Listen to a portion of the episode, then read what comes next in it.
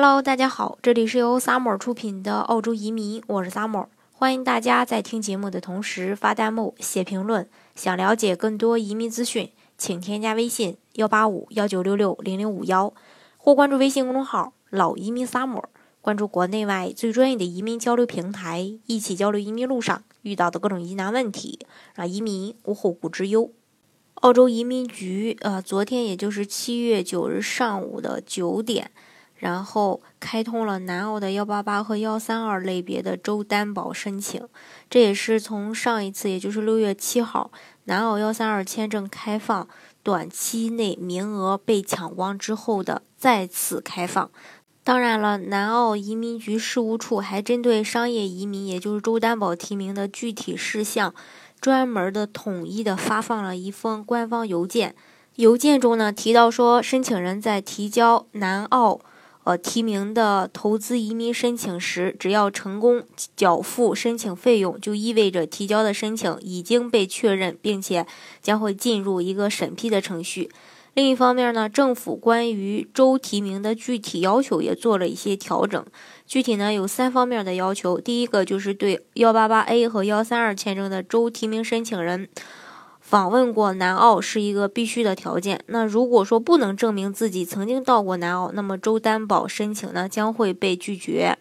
第二个就是对于幺八八 B 和幺八八 C 的申请人来说，是否访问过南澳不是申请州提名的一个必要条件。申请人没有来过南澳一样也可以申请。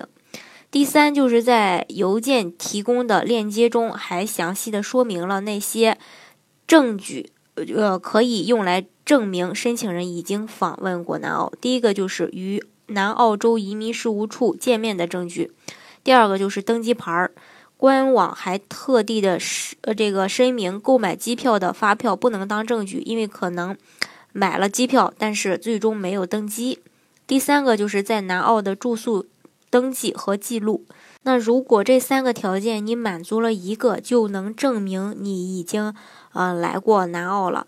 当然，这次的名额也非常的紧俏。那如果说想抢得着名额，还是要提前做准备的。那幺三二签证类别需要投一百五十万澳币。那呃幺八八类别的话，像幺八八 A 最低投资二十万澳币就可以。那么针对它的一个申请要求，呃，再重新跟大家分享一下。那幺三二的话，就是主申请人在五十五周岁以下，随行子女的年龄是二十三周岁以下。另外，在过去四年中有两年，主申请人或夫妻名下持有公司净资产，呃，要大于四十万澳币。那过去四四年当中有两年，公司营业额要，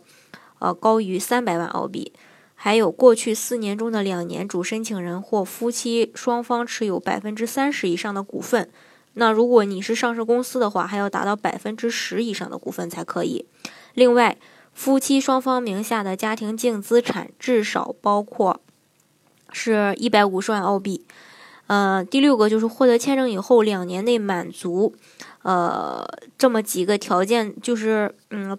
呃满足几项条件吧，并且能转移至少一百五十万澳币到澳洲当地就可以。那满足哪个条件呢？第一个就是雇佣四个全职员工至少一年，第二个就是满足两年完成六十万澳元的一个出口，第三个是投资一百五十万澳元到南澳的商业或者房产开发生意里边去。那这三个只要满足其中一个，呃呃，满足其中的一个就可以。那关于幺三二的话，呃，最大的优势其实就是。呃，一步到位拿绿卡，另外投资选择也非常多样化，另外也是属于先拿身份后投资的，这个比较有安全的保障。另外呢，呃，资金来源也不像这个哦幺八八 C 五百万澳元的一个投资那么严格，相对来说还是比较简单的。那幺八八 A 的话就更简单了。呃，申请要求具体也是，呃，主申请人年龄五十五周岁以下，随行子女是二十三周岁以下，夫妻双方名属夫妻名下的家庭净资产，呃，达到八十万澳币，然后过去四个财年中，其中两个财年公司的营业额不低于五十万澳币，然后过去四个财政年中